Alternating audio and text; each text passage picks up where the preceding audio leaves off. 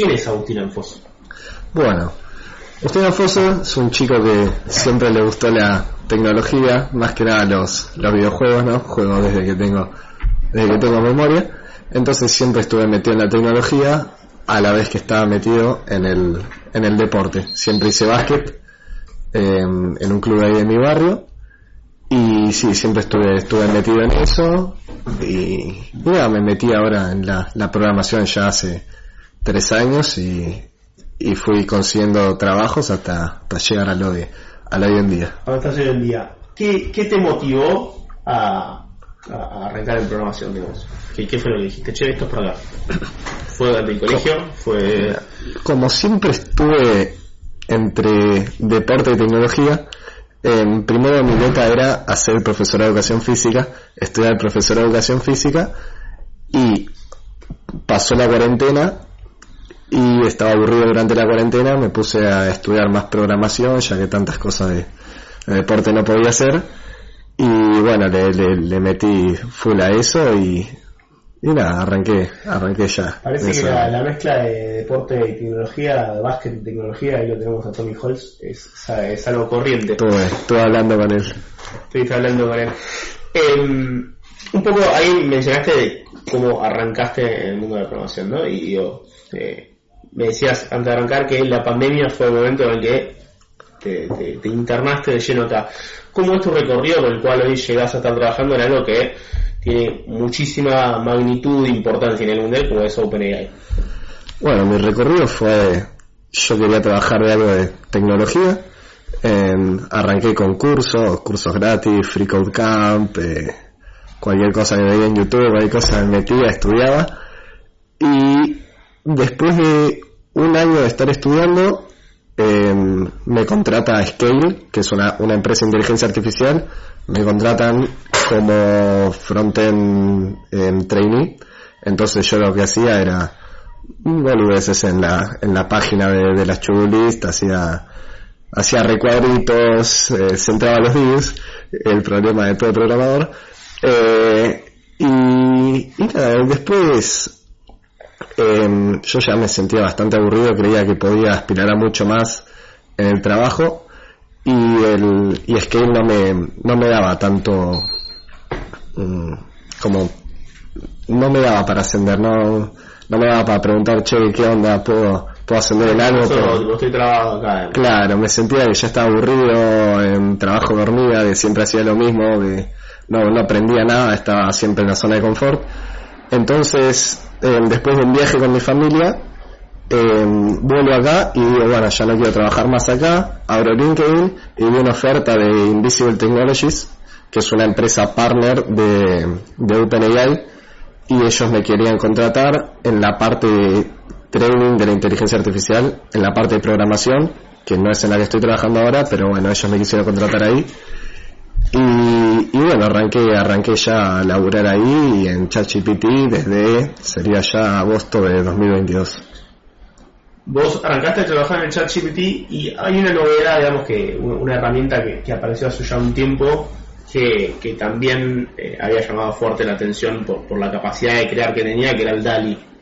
Vos, me imagino que si no entraste hace cinco meses, eso lo viste desde afuera. ¿Qué visión tenías acerca de OpenAI acerca de lo que la inteligencia artificial podía hacer antes de trabajar, no solo eh, en OpenAI, sino eh, antes de trabajar en inteligencia artificial?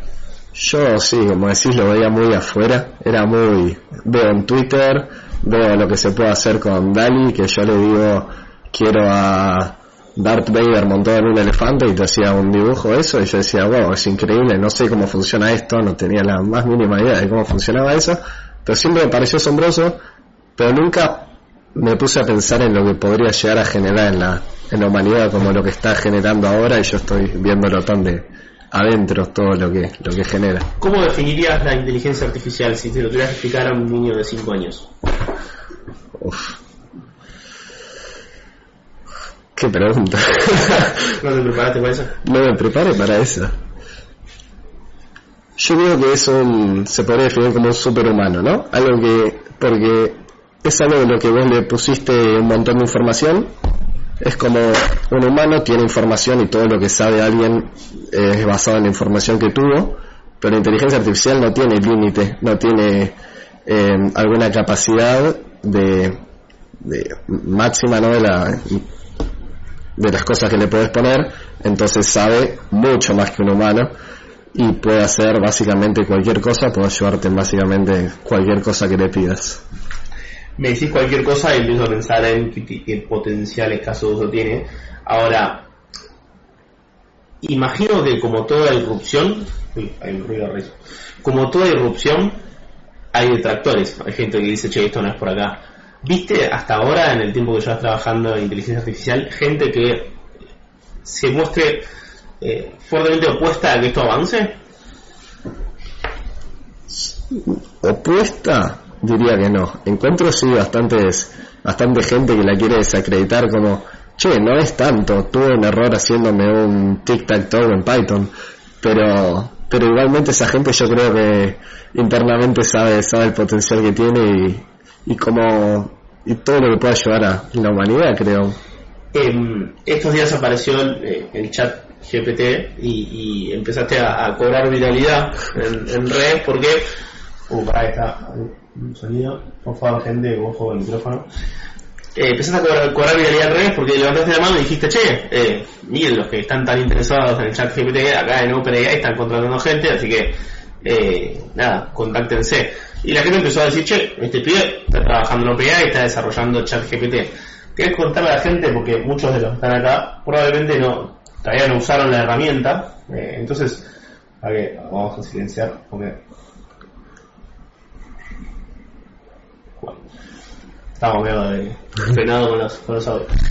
Mucha gente acá no habrá usado la herramienta y, es una buena oportunidad para que expliques de qué se trata el chat GPT, que por lo tanto puede responder cualquier cosa, eh, y por qué realmente es tan capaz de responder todo lo que se le pregunta. Bueno, el chat GPT es un asistente de texto, eh, no es alguien que le puedes hablar, sino que le tenés que escribir, analiza tu texto y te responde en base a lo que le dijiste. Esto es muy bueno porque puede básicamente ayudarte en cualquier cosa, puede darte muchas ayudas eh, que serían útiles en la vida, como por ejemplo necesito, eh, voy a hacer un viaje a Nueva York, Eh, voy a estar cinco días, recomendame qué puedo hacer en estos cinco días, entonces te dice, bueno, la cosa que puedes hacer en Nueva York es que visites este lugar, que visites el otro lugar, que visites el otro lugar. No te olvides de hacer esto. Si te gusta comer, te puedo recomendar restaurante. Si te gusta caminar, podés ir a recorrer tal lugar. Eh, y creo que es infinita las, la capacidad que tiene de, de poder ayudar a, sí, a la humanidad. Ahora, esa capacidad que tiene, y esto obviamente sin que tengas que meterte tanto en la técnico, pero para que puedas desarrollar primero, ¿cuál es tu rol hoy? ¿Qué es lo que haces vos eh, con respecto al chat GPT o mismo dentro de OpenAI? Eh, ¿Y cómo es realmente que se puede entrenar una inteligencia artificial? Bueno, yo estoy como data training de... Ahora estoy como líder de un equipo, pero estoy como data training que, sí, para los que no saben, se entrena una inteligencia artificial, se le marcan errores también a una inteligencia artificial como si fuese un, un nene, como si fueses un padre y ese es tu nene, le marcas los errores, em, le agregas cosas. Entonces nuestro trabajo básicamente es hablar de, de cualquier cosa que se nos ocurra, queremos hablar de, un videojuego, eh, entonces hablamos de eso, marcamos sus errores, eh, lo puntuamos, a ver cómo, cómo estuvo la respuesta, porque nosotros le escribimos, nos da una respuesta y a esa respuesta le podemos poner un rating del 1 al Eh, 7. esforzate más, le decís. No Le digo, le digo, che, no fue tan bueno, le podemos poner un rating del 1 al 7, ponerle esta respuesta es bastante vaga. La verdad te pregunté sobre el of War Ragnarok y me dijiste que Kratos es el personaje principal y no me dijiste mucho más. Entonces te doy un, un- del 1 al 7 te doy un 3. Eh, esto obviamente basado en un montón de cosas que tenemos que estudiar para, para saber qué notas ponerle, qué errores puede tener y todo. Pero bueno, básicamente le, a sus respuestas le damos un rating, le damos un número, marcamos errores, todo, y todo esto lleva un equipo de programadores, que los programadores lo se lo aplican a la inteligencia artificial y le dice, che, cuando habla de este tema, podría ser el War Ragnarok, eh, que dé una mejor respuesta y no que solamente me diga, eh, che, eh, Kratos es el personaje principal. Segundo. Esto.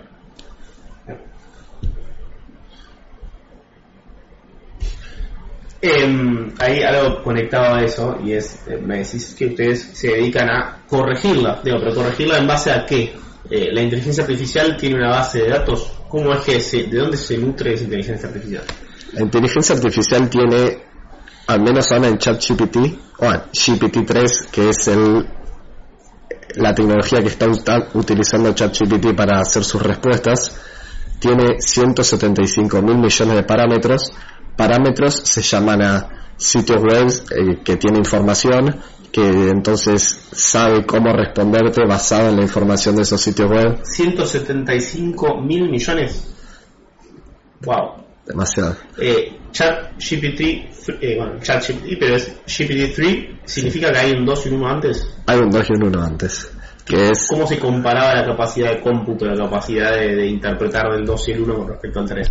Y creo que todo el que esté interesado puede probarlos porque están abiertos. Está el, el, el Da Vinci, por ejemplo, que es uno que tiene muchos menos parámetros que el ChatGPT. Em, puede hablarlo y va a ver que las respuestas son bastante más vagas que las que te puede dar este. El, el anterior no respondía de forma tan humana como te puede responder este. Tenía capaz muchas menos cosas que hacer, no tenía buenas recomendaciones si le querías preguntar, volviendo al ejemplo de antes, el de Nueva York, capaz te tiraba dos recomendaciones, le volvías a hacer la pregunta y te tiraba esas mismas dos recomendaciones, en cambio el de ahora le preguntás, te tiras cinco recomendaciones, le volvés a preguntar y capaz te puede tirar otras cinco, entonces el ahora es mucho más amplio, por así decirlo, de información. Eh, hay algo que, suele ser una fricción siempre que alguien tiene que interactuar con un bot, con, con una, inteligencia artificial mucho más eh, básica, mucho menos entrenada, que es la fricción de sentir que uno no está hablando con un humano. ¿no? Y en este caso te pasa algo cuando hablas con el chat GPT, los incentivo a todos quienes están escuchando ahí a entrar a chat.openai.com, openai.com barra chat. Vos hablas y sentís que te está respondiendo una persona es tan bueno eh, el, el procesamiento que hace de la gramática, de la ortografía, eso también se entrena. Sí, eso se entrena también. En cambio, o sea, como te dije antes, viste, nosotros marcamos errores. Uno de todos esos errores es spelling barra grammar. Entonces, cuando tiene errores en un punto, cuando tiene mal un espacio, cuando tiene errores gramáticos, también lo marcamos. Entonces, también está entrenado. ¿En cuántos idiomas responde hoy? Y no sé bien, yo siempre le hablé en inglés y español, no me metí en otros idiomas, pero sé que responde bastante más, sé que está en Bueno, japonés. gente, si alguno de ustedes sabe japonés, sabe francés, sabe alemán, Alguien mándele un mensaje a ChatGPT y pregúntele cuántos idiomas puede hablar. claro, el tipo resolvió la cuestión más fácil. Que mi papá me pregunta, me dice, che, ¿esto es gratis? No me lo preguntes a mí, digo, ChatGPT, ¿esto es gratis? Sí, esto es gratis. Como que eh, mucha gente tal vez le, le dio un primer uso como algo eh, como algo similar a Google, viste, como bueno, esto no me, no me, no me entrega 10 links, sino que ya me, elabora una definición bien armada, bien descrita, con, de, puede ser más o menos detallada, pero puede ir obviamente mucho más allá y, y, la capacidad que tiene de procesar y de entregar una respuesta mucho más compleja, elaborada, es sustancial. Ahora, ¿qué es lo más revolucionario que vos ves, que, digamos, probándolo, mismo testeándolo, tra- tratando de encontrarle fallas, qué es lo más sorprendente, más revolucionario que, que, que viste vos interactuando con ChatGPT? Lo que más me sorprendió, obviamente porque yo tengo que encontrarle errores y ahora nos estamos enfocando bien en los errores de, em, de lenguaje. Em, yo le hablé argentino, argentino, le dije guachín, le dije vamos la escaloneta, le dije que bien que juega el fideo, queriendo encontrarle errores, como que no sepa quién es el fideo, como que no sepa la escaloneta, y todos me las pudo responder. La verdad me sorprende que tenga información ya de cuál es la escaloneta, dado que su, su cutoff de información, su corte de información fue en septiembre de 2021 y no estaba tan... Ah, campeón de Copa América. Por ahí la agarró ahí ya. Capaz lo agarró justo en ese momento. Eh, ¿Reconoce un idioma de programación de la misma manera que un idioma hablado? Pregunta de, de Luquilco.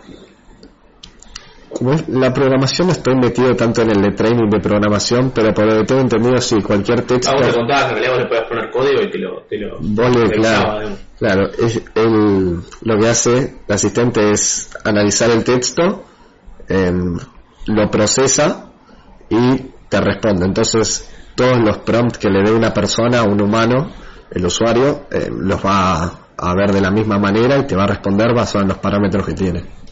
Ahora, eh, cuando vos como persona interactúas y, le haces una pregunta o le haces un comentario o tratás de incorporar un aprendizaje, ese aprendizaje lo toma dentro de los 175 mil millones de parámetros que después usa a la hora de responderle a alguien más o no aprende de uno hacia el otro. eh, te diría que salen naturales. La gente le habla, eh, tiene su información, procesa el lenguaje, procesa lo que dijo y te forma la, la respuesta en, base a eso, en base a lo que pudo procesar, de lo que entendiendo, en realidad acordémonos que es una, es una plataforma de internet. Eh, pero es como que lo entiende entre muchas comillas y sabe procesarlo eso y sabe darte una, una respuesta clara respecto al tema que estás hablando. Me comentabas que eh, un problema grave que puede surgir es si de golpe el chat te responde algo eh, que puede ser no solo ofensivo, sino que puede ser peligroso en el sentido de te estoy dando consejos para llevar a cabo un acto delictivo. ¿Cómo? Porque vi que obviamente hay ciertas respuestas que están como bloqueadas por un filtro ético. Y la pregunta es cómo ustedes detectan eso y cómo ustedes van corriendo detrás de esas, digamos, de esos problemas que pueden aparecer. Nosotros cuando, al menos cuando yo entré en el equipo hace cuatro meses, pasaba muchísimo más. Vos le decías, me das un consejo de cómo secuestrar a un chico y te lo daba. Eh, nos metimos fuerte en el disallowed content eh, durante un mes y dejó de pasar. Eh, pero ahora ya casi no pasa, lo que sí vimos una, vimos casos en Twitter, por ejemplo, de gente que la quería, lo quería hacer que entre en un modo como de disallowed content, de contenido prohibido, y había formas de que la podían romper, capaz boludeándola un poco y eso, entonces nosotros recopilamos toda la data que íbamos encontrando en Twitter, capaz en LinkedIn, en, internet, en foros, en Reddit, cualquier cosa, la poníamos en el Slack de la empresa y después todo eso nos pusimos a trabajar fuerte y por eso es que ves, ves en Twitter que hay tanta gente que dice, che, ayer pude, pude hacer que me diga cómo hacer una bomba molotov y hoy no me lo está diciendo. Se ve que lo arreglaron. Sí, efectivamente lo arreglamos. Em, como que ahí hay algo, digo, a ustedes les sirve que la gente lo pruebe que lo use así, que, que busque Claro. la falla, porque en definitiva eh, todo el mundo es un jugada para ustedes. Claro, eh, todo el feedback que recibimos, toda la gente que usó, que llegó al millón de usuarios en dos días, todo, todo eso, toda esa data está recopilada, espero nadie le haya dicho nada privado, Este, toda esa data está recopilada y vamos a trabajar muy fuerte durante estos días para arreglarla y para que sea todavía más perfecta. La idea es que esto salga antes de Navidad, antes de las fiestas. Me imagino, vos me dijiste que hace cuatro meses lo venías, eh, venías ya en el equipo de training. ¿Cuántos son en el equipo de training? Ahora somos 25 más o 25 menos. personas que, como vos decís, están abocadas a entrenar a la inteligencia artificial para que, eh, digamos, sortee sus errores, tanto gramaticales, de contenido no permitido, eh, de todo tipo. Sí. Me dijiste que hace cuatro meses estás ahí eh, charlándole todos los días al chat. El tipo se, se trabaja literalmente de hablarle al chat. Eh, salió hace una semana, seis días, no me acuerdo cuánto fue que, que salió. Creo que una semana. Público, así que, que, que ya se pudo usar gratuitamente y libre. ¿Qué fue de los meses previos? ¿no? Digo, usted me imagino que estaban ansiosísimos por decir, che, esto saquemos esto, es una locura, estoy hablando todos los días con esto, y ¿por qué la gente todavía no lo conoce? En, en mi sector no sabíamos que iba a salir. Ah, Nos avisaron un día antes, che gente, mañana vamos a estar publicándolo, vamos a estar haciéndolo abierto, eh, vamos a estar poniéndolo en Twitter en todos lados y no sabíamos, sabíamos de la capacidad que tenía, sabíamos de lo bueno que era, pero no sabíamos que iba a conmocionar tanto al mundo, claro, la ¿no te verdad. imaginabas la repercusión que iba a tener? Eh, vos venías hablando, me parece que habías naturalizado el nivel de, especificidad que te daba. Creo, creo que lo naturalicé. Cuando vi que tanta gente le pareció una locura, yo decía, Wow, ¿en serio estoy trabajando en esta locura? Eh, hay, hay gente que le decía, tal vez siendo una inteligencia artificial permite algunas cosas que hoy muchas personas no pueden tener. Por ejemplo, leía el caso de gente que decía, de, que, proponía usarlo de psicólogo. Decía, yo le puedo hablar, información tiene, me responde, y que en cierta forma da lugar a que las personas se abran un poco más que si fuera un humano. ¿Vos crees que eso es así? ¿Crees que tiene alguna potencialidad de eh, servir de psicólogo, por ejemplo? Pero ya sin faltarle respeto a los psicólogos, ¿se escuchando? Eh, yo creo que puede darte consejos, puede darte ayuda, pero eh, las recomendaciones de un tema de salud es un desalado content. No puede darte recomendaciones de tomar tal pastilla si tienes ansiedad, haz esta cosa. Entonces, lo que tiene el ChatGPT, hablando de estos temas, es más, más o menos parecido a los trabajos remotos, es que no tiene algo muy importante, algo que es impagable, que es la parte humana. Eh, si vos vas a un psicólogo, estás cara a cara con una persona, ahí está, hay como un, un feeling diferente. Puede entender de otra manera, puede ver tus... Entonces yo no creo que pueda reemplazar a los psicólogos, yo creo que puede darte ayuda de eh, vos le decís cómo para sentirme me- más feliz, te va a decir em, empezá a salir de tu casa, hacer una caminata, eh, juntate con gente que te lleve para arriba, pero pero nunca, para mí no va a poder reemplazar un psicólogo, al menos GPT-3. Arranqué planteando el tema de la psicología porque es un caso que vi efectivamente en Twitter, ¿no? Pero eh, muchas veces, sobre todo esta semana, cuando mucha gente lo empezó a testear y dijo, che, de golpe el hilo de Twitter que acabo de hacer lo armó una inteligencia artificial, o mismo eh, le pasé el código y, y lo revisó y encontró un bug que yo no. Sí. ¿Crees que hay cierto potencial y mucha gente obviamente empieza a, eh, a tener esa, esa pensamiento de nuditas, se le llama, que es como el miedo a que la tecnología nos deje sin trabajo? ¿Crees que potencialmente es una herramienta que puede dejar sin trabajo a mucha gente o crees que el efecto positivo está muy por encima de lo que pueda generar de perjuicio? No, eso es lo que se dice siempre sale una inteligencia artificial, como pasó con GitHub, eh, GitHub Copilot, vos le ponías una barra de código y te hacía el choclo entero, Eh, pero para mí no, no va a poder, al menos por los próximos 10 años, porque nunca se sabe qué puede venir, pero por ahora en corto no creo que pueda reemplazar a los humanos, porque también acordate que esto tiene que entrenarse, y para entrenarse tiene que recibir recopilación de, de cosas que fueron posteadas por humanos, de información que le pusieron los humanos, de, de un montón de parámetros que fue hecho por humanos. Entonces, para mí es una herramienta que pueden usar en colaboración, los programadores pueden usarla para que les ayude, pueden ponerle un código y le dice encontrármelo y te lo va a encontrar, te dice, che, acá, ¿cómo hago para hacerle un borde redondeado a esto con CSS? Y te lo va a hacer. Eh, yo creo que es una herramienta que va a potenciar a los programadores más que sacarles el trabajo. Interesante respuesta porque eh, es un poco... Es el miedo. Es, es el miedo. No, me imagino mucha gente habrá pensado, wow, como que el potencial de esta tecnología y en realidad tal vez te termina produciendo, no sé, ¿vos crees que va a haber un boom, un boost de productividad con esto? ¿Crees, digamos, ¿Cómo crees que puede cambiar nuestras vidas una solución de este estilo? Pensando más así, proyectivo, hacia adelante. Yo no creo que sea algo que reemplaza a Google, pero yo creo que es una muy buena alternativa a Google. Eh, cuando vos googleás una cosa, por ejemplo, cosas para hacer en Nueva York, vos googleás y tenés mil millones de links, mil millones de lugares para ver, un montón de lugares. Entonces, el humano está acostumbrado, pero normalmente te abrumarías de tanta información. Sí. No sabes en qué link entrar, no sabes si esas cosas te van a gustar. Entonces pueden verlo como una, una opción eh, un poco más natural, es como preguntarle a un guía capaz. Le decís, mira, me gusta hacer trekking y me voy a Nueva York, no sé si hay lugares para trekking en Nueva York, pero estoy dando un ejemplo. Eh, me gusta hacer trekking, voy a Nueva York, me das recomendación de cinco cosas para hacer y esto te lo va a dar. En cambio, si vos le escribís eso en Google, yo creo que va a estar bastante más difícil encontrar esa información exacta. ¿Y cuál es la diferencia que hace que en Google eso no exista o no se haya podido hacer y que no en el chat sí? La cantidad de parámetros. Claro.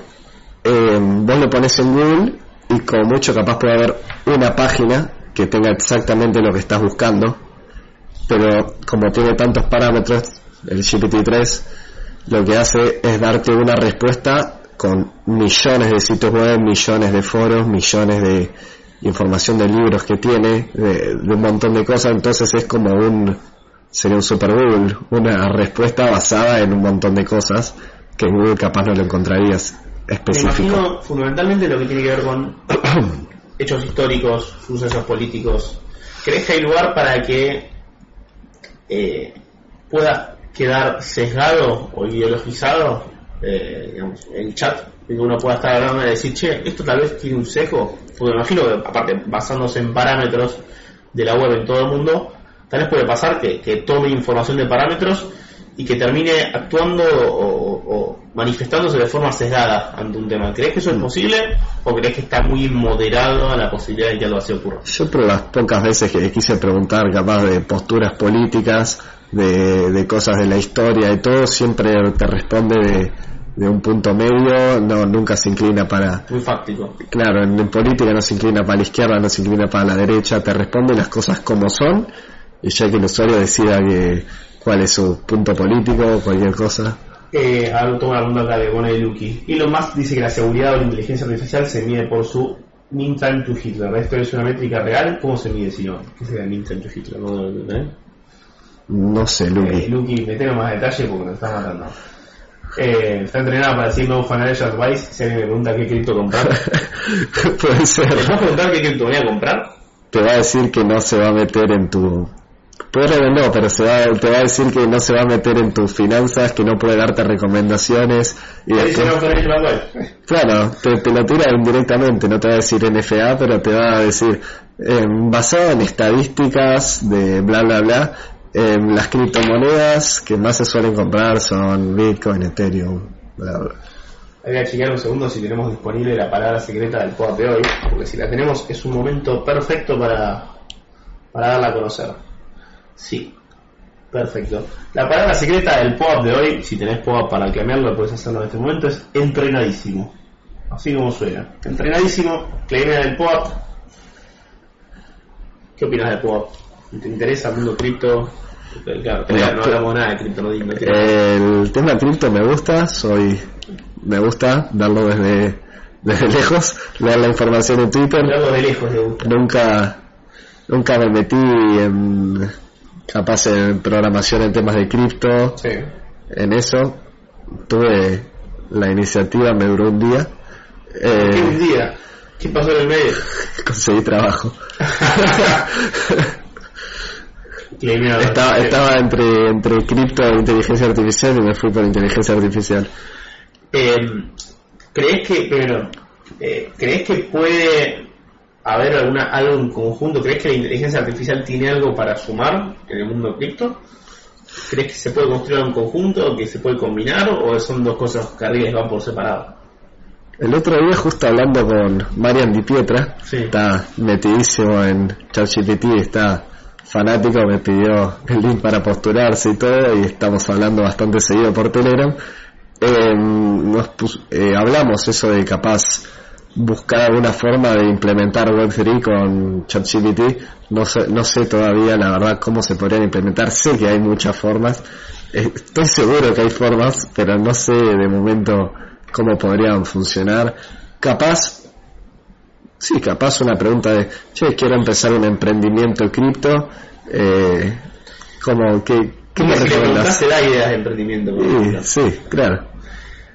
Eh, una también una polémica que, se veía estos últimos días, creo que fue ayer, que era, posteaste vos, si no me equivoco, vos preguntaste qué le parecía a la gente, y era la decisión de Stack Overflow de eh, bloquear las posibles respuestas que tengan que ver con código generado a través de ChatGPT.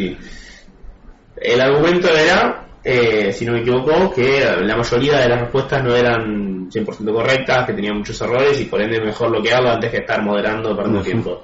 Sí. ¿Crees que eso es efectivamente así o crees que hay un interés de parte de una plataforma que, está en ese mundo de decir, bueno, che, hasta acá, ¿eh? todo bien, pero en mi, en mi blog, en mi foro, no, no vamos a meternos de esta manera. Yo lo veía bien como parte de Stack Overflow, la verdad es su plataforma, ellos hacen lo que quieren. Como no estoy tan metido en el tema de programación con ChatGPT, no sé, nunca, nunca tuve eh, hacer cosas de código específico en ChatGPT, entonces no sé qué errores tiene, pero por lo que me dijo la gente, que era lo que me interesaba, saber el feedback de la gente y qué opinaban, tiene algunos errores, em, a veces olvida un punto y coma, o errores, errores muy boludos, o capaz errores graves, como un chico me mandó un TikTok de que hizo la viborita en, Python y también tuvo un error, eh, así que por parte de esta Workflow lo veo bien quería saber la, opinión de la gente, ya que se hizo furor y me estaban siguiendo por el tema de ChatGPT, ¿qué opinaban? Básicamente vos podés eh, pedirle a ChatGPT que te arme un juego de la viborita y te lo arma. Sí. Y después te lo puedes llevar en formato, te lo llevas y lo pones en un sitio. Lo copias y te lo pones en un GitHub, en un, repositorio y es tuyo. Gente, si tienen preguntas, las van sumando. La verdad que a mí me, me parece fascinante todo lo que está contando Klaus. Eh, la pregunta acá interesante es, me estás contando acerca de ChatGPT, GPT, o, eh, vale, entrar, ChatGPT, y quería explicar bien la diferencia porque estuvimos charlando recién, que es Chat, eh, ChatGPT y GPT-3, GPT-4, y ahora, bueno, un poquito de, como, como paso adelante, decía, me dijiste que hubo uno, me dijiste que hubo dos, me dijiste que hay GPT-3, ¿hay en cuatro? ¿Está en camino? Eh, lo lanzaron, ¿y ahora? Estamos sí, estamos metiendo el improvement al GPT-3, estamos arreglando errores, porque sabemos que esos errores pueden también servir para el GPT-4. Y si se viene un GPT-4, eh, hubo un tweet mostrando, creo que todo el mundo lo habrá visto, y para los que no, hubo un tweet mostrando la, la diferencia de capacidades en tema de parámetros entre GPT-3 y GPT-4. Se veía que GPT-3 era un puntito así, y GPT-4 era una bola así gigante, ya iba a tener 500 veces más parámetros que el 3 y sí, va a ser monstruoso y va a dar miedo. ¿Qué, crees que va a hacer el GPT-4 distinto al 3 que nos va a parecer realmente sorprendente o revolucionario? Porque 500 veces más de cómputo, teniendo en cuenta que este ya tiene en cuenta 175 mil millones de parámetros, eh, me da la sensación de que no hay contenido en el mundo que no esté cubierto por ese, por ese eh, y yo lo que hay cosas que sé, hay cosas que puedo decir, hay cosas que no puedo decir por temas de contratos. Lo que puedo decir es que va a tener features, por ejemplo, le vas a poner un link de un video MP4, le vas a poner un link de un video de YouTube, le vas a poner un link de lo que sea y te lo va a poder traducir. Entonces, si vos necesitas hacele, eh, te mandan un trabajo del colegio. Mírense esta hora de video de, de la Revolución Francesa. Eh, entonces vos le decís a ChatGPT, ¿no haces un resumen de esto? Tú pones el video y te va, va a recopilar todo lo que está hablado con voz del video, eh, lo va a pasar a texto lo va a procesar y te va a poder hacer un resumen bien explicado. Lo que no puedo dejar de pensar es la eficiencia que le hace ganar al mundo. Digo, porque yo entiendo que obviamente puedo hacer una tarea de, una tarea de tercer año, ver un documental, hacer un resumen y preparar tres preguntas. Digo, eh, si el documental es lento y el contenido se puede leer en 20 minutos, perdiste una hora 40 si dura dos horas. Entonces digo, el mundo puede ganar mucho en eficiencia, en productividad en base a esto.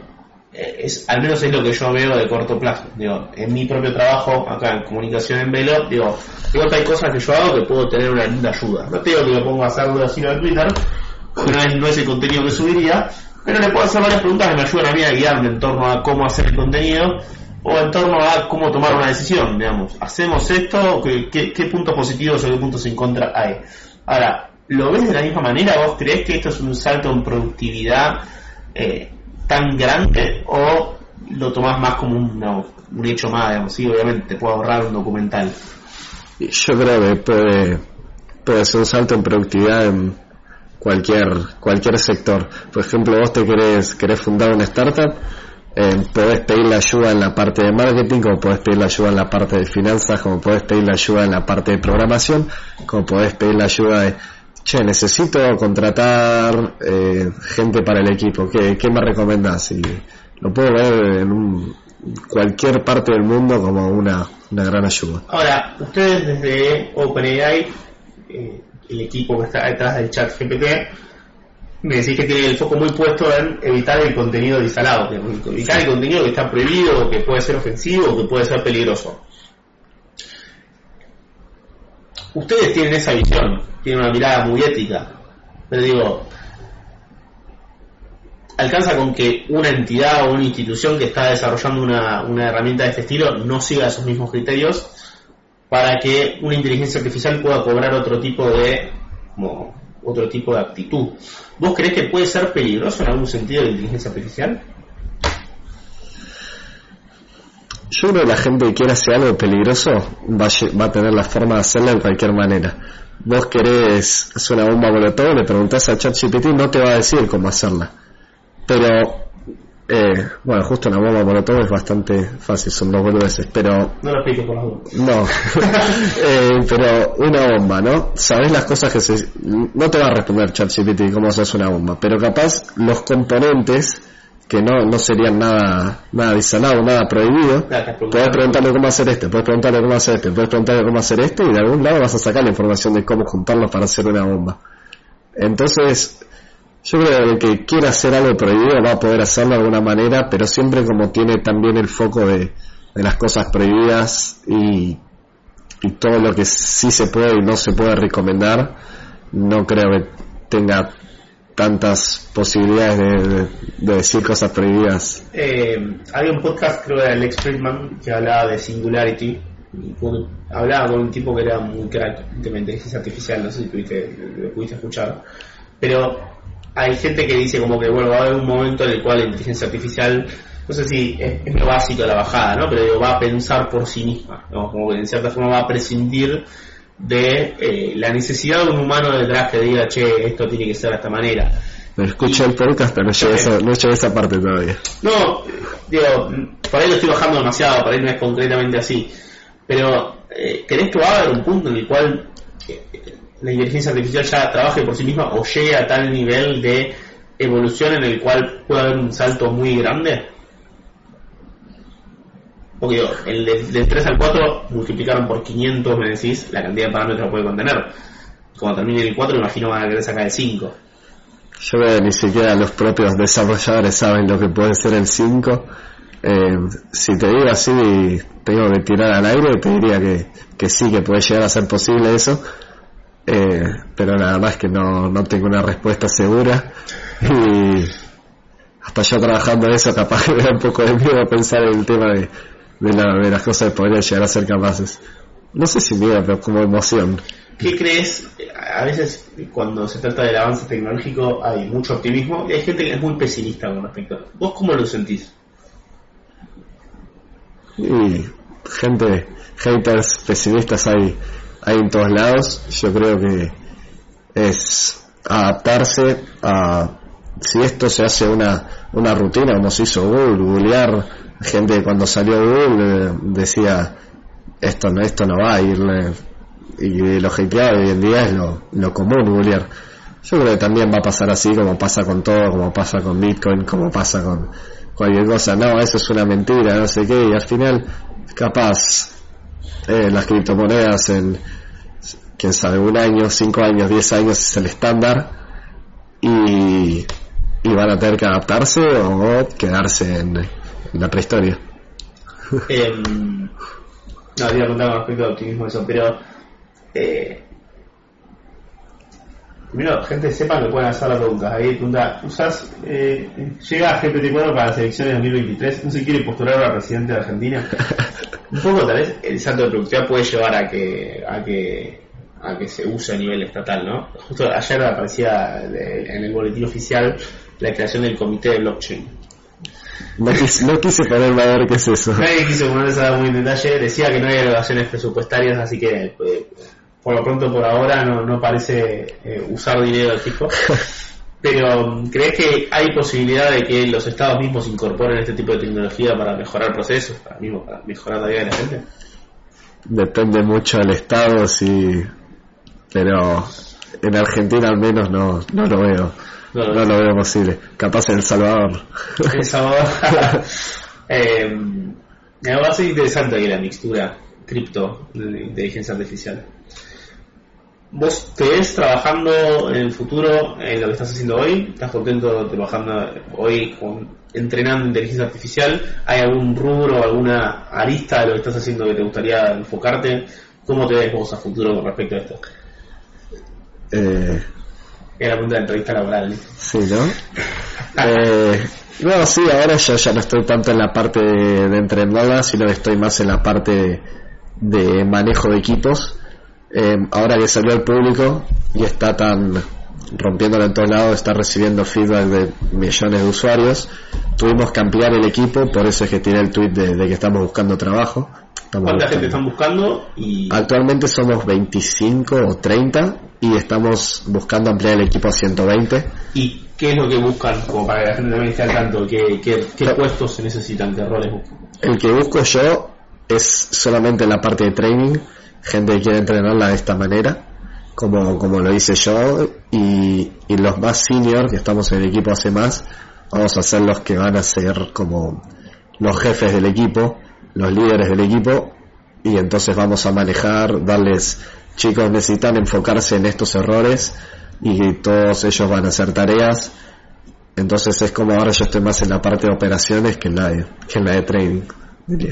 ¿Hay, ¿Hay lugar para perfiles no técnicos dentro de OpenAI o dentro mismo de... de- Buscan, buscan, es, es increíble la, la variedad de personas que hay en el equipo, porque hay, hay gente de linguistics, hay gente de, de finanzas, el, el otro chico de Argentina que trabaja con, conmigo, somos los únicos de Argentina que están en el equipo, eh, es de finanzas, con background en finanzas, Mirá. nada de tecnología. Entonces es como que pues, yo todos los que me preguntaron, que lamentablemente no puedo responder a todos todavía, porque sin querer la cantidad de gente que me habló, eh, los- lo único que les dije es que necesitan tener buen inglés, pero muy buen inglés, nivel casi nativo. Eh, tanto hablando, porque hay muchas meetings, hay muchas reuniones, hay muchas cosas, como en texto, porque necesitan ver las respuestas de, del assistant, de, de ChatGPT, necesitan darle un rating, necesitan marcarle los errores. Entonces, lo, lo único, lo único que preguntaba yo a la gente es, ¿cuál es tu nivel de inglés? Y tiene que ser muy, muy alto en lo posible, o alto. Interesante. Pero la verdad, eh, no sé quiénes están ahí todavía. Repetimos la palabra secreta del POP, por si alguno no estuvo. Eh, entrenadísimo. es la ¿Cómo se reclama eso? Eh, la app de POP, ¿no tenés? Ah, no. No, tenés que tener la app de POP, una billetera de Ethereum eh, y ponerle, vincular la billetera de Ethereum. La explicamos ¿eh? para los que están ahí en, en el servidor o nos siguen desde YouTube.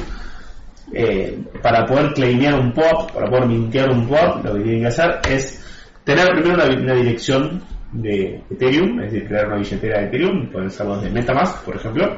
Una vez que tienen la billetera, lo que van a hacer es copiar esa dirección, la dirección pública, que esa que arranca con 0x, y desde la app de POAP, Proof of Attendance Protocol, por eso es lo que hacen es vincular esa dirección de Ethereum. Y una vez que están ahí van a poder elegir el botón de Mint, mintear, eligen la palabra secreta y eh, incorporan la palabra secreta en el momento que la decimos, que tenemos una ventana de media hora, para que efectivamente la persona que claimea el POAP sea la persona que estaban realmente participando del evento. Si la escribimos, por ejemplo, eh, aparecen los POAP farmers, y el POAP lo claimearon 100 personas, no sabes quiénes son, porque Ah. está toda esta gente que debe tener bots No sigue, no esperando la sigue. palabra POAP para No claimear. estuvieron aquí y tienen pop. Literal. Eh, algo que te interese a vos transmitir con respecto a eh, inteligencia artificial, con respecto a ChatGPT, con respecto a OpenAI, con respecto al público, es tu momento. Sigan usándolo. Sigan usando lo que nos sirve. Eh, y, y todos los que estaban interesados sigan hablándome porque voy a estar respondiendo. Pero ya, re- respecto a inteligencia artificial, ¿alguna idea de qué puedo, qué puedo decir? No, no sé, libre para vos, sino lo que te voy a hacer es la pregunta final que hacemos siempre. a ver. Me dijiste que cripto un día, conseguiste trabajo en otra cosa y dijiste, bueno, está bien, lo dejo acá, medio cerradito. ¿Conoces acerca de Bitcoin? Claro, es típico no, sé un poquito, pero claro, el tipo está en el rubro técnico, conoce, conoce. ¿Sabes quién es Satoshi Nakamoto? Si Satoshi Nakamoto entrase por esa puerta, se acercara a vos, tuviera la sabía forma quién de- es. tuviera la forma de comprobar, vos tuvieras la forma de comprobar que él efectivamente es Satoshi Nakamoto, Ok. ¿qué pregunta le harías? Creo que la primera que me vendía a la cabeza es cómo sabías que tenías que esconderte tanto en 2011, 2009, creo, ¿no? 2010. Porque viste que ahora pasa pasan todos los, los problemas en cripto y dicen Satoshi tenía razón, Satoshi lo sabía, tenía que esconderse.